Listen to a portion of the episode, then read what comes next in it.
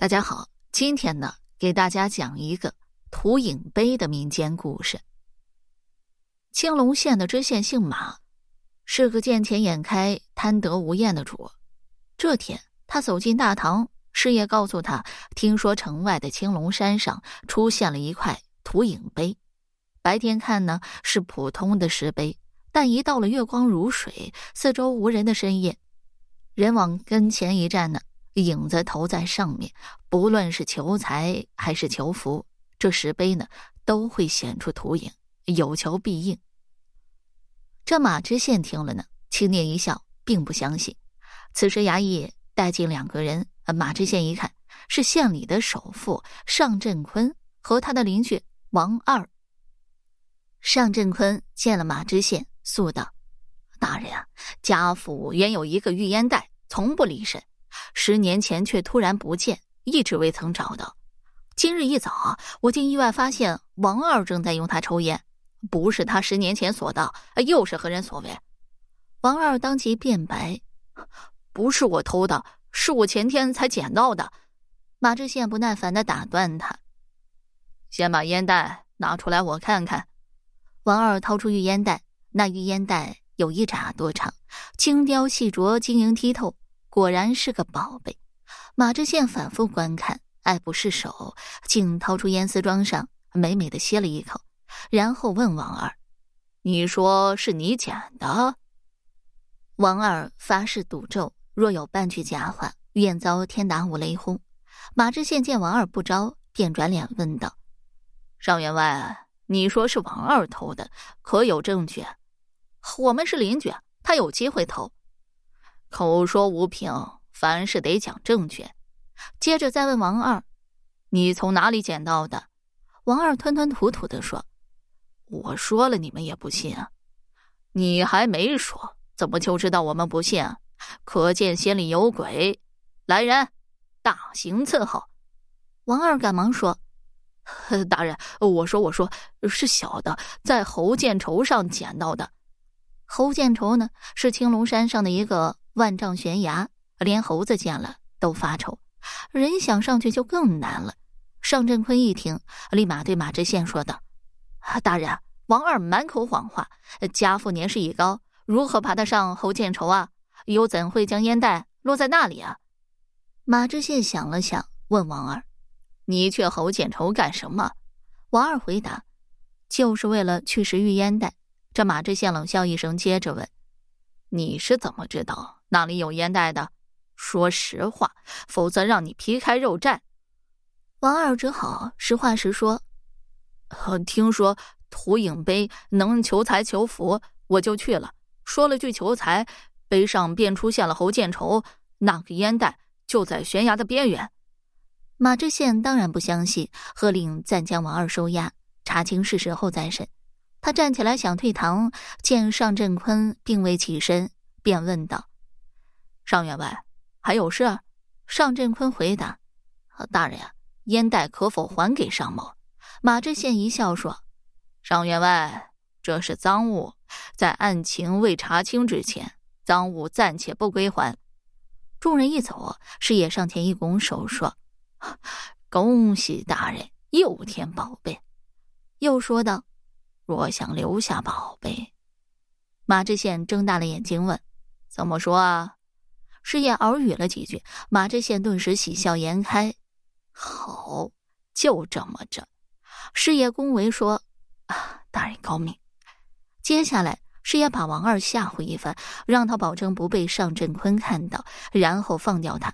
接着带人追赶，造成了王二越狱的假象。找不着王二，案子只能悬着，玉烟袋也就迟迟不能物归原主。不知不觉过了半个月，师傅告诉马知县。听说尚振坤得到了两块金砖，马知县闻言大怒。这个尚振坤真是胆大包天，得了金砖竟敢私吞。马知县想来想去，决定先礼后兵，主意拿定，便带人去了上府。尚振坤急忙出门迎接，马知县屁股还没坐稳，就说道：“恭贺尚员外喜得金砖呢。”尚振坤连连摇头说：“。”纯粹是无中生有。得到金砖并不犯法，但私藏可就。哎哎，请大人相信我，绝无此事。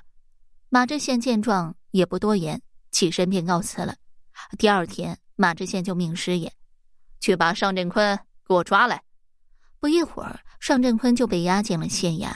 马知县阴阳怪气地说：“尚员外，对不住了，有人举报你偷窃金砖，本县不得不依法行事。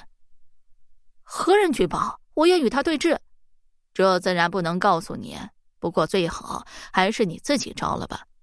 啊，大人子虚乌有，要我招什么？”马知县立刻命令：“给我狠狠的打！”几个如狼似虎的衙役扑过来。抓住尚振坤，按在凳子上，作势要打。尚振坤急忙喊道：“哦，我招，我招！”马知县得意一笑，冲衙役摆了摆手。尚振坤垂头丧气地说：“自从听说屠影碑这一王二捡到了烟袋，我便也想试一试，没想到还真灵验。我只说了求财，那碑上就出现了城东桥下的一个洞，在那里啊，我果然找到了金砖。”呃，现在我愿把金砖上交给大人。马知县的心里啊乐开了花，嘴上却说：“真的有两块金砖。大人若不信，可派人前去查验，那洞井能放这两块金砖。”马知县当即放了尚振坤，命师爷带人一同去上府取金砖。金砖到手了，这马知县的心却转到了土影碑上。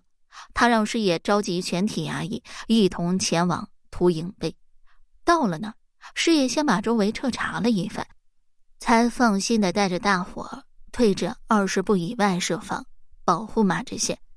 马知县走进投影碑，在明亮的月光下，看到自己的影子投在碑上，他在心里啊反复默念：“我要升官发财，我要升官发财。”不料念了十几遍。碑上没有任何反应，正纳闷突然山顶一声炮响，紧接着火光一闪，照亮了天空。所有人不由自主的抬头观看，瞬间火光熄灭，马知县却无影无踪了。众人大惊，一起冲向秃影碑。师爷惊而不乱，他亲自搜查石碑，指挥衙役们四下寻找，但怎么也找不到马知县了。太蹊跷了！就一抬头的功夫，一个大活人竟然说没就没了，而一点蛛丝马迹都没有留下。众人越想，心里越害怕。师爷也觉得此地不宜久留，即刻带人返回县衙，连夜上报知府。其实呢，马知县就在土影碑前的石板下，碑前有一块石板，石板下面有个坑，想把影子投到土影碑上，就必须站在那块石板上，而碑座下面。有个洞，王二就藏在里面，控制着那块石板。等尚振坤点燃山顶上的炮，炮声一响，火光一亮，众人必然抬头观看。就在那时，在师爷的里应外合下，王二拉动石板，让马知县掉下去，然后推回石板，不留痕迹。这坑里呢，提前点燃了迷魂药，马知县掉进去就失去了知觉。众人还没跑进县城。尚振坤和王二就拖出马知县，抬着扔进了万丈深渊。接着一听炸响，秃影碑没有了，只留下一个落满乱石的大坑。次日，满城疯传马知县恶贯满盈，呃被山神爷收走了。这马知县呢，仗着朝里有人欺贫劫富，肆意妄为，让百姓苦不堪言。尚振坤忍无可忍，联合有正义感的师爷和王二，巧设屠影碑，为民除了害。好了，这个民间故事我就讲完了。如果你对其他民间故事感兴趣的话，点个关注，来个赞，我接下来还会为你讲更多、更加精彩的民间故事。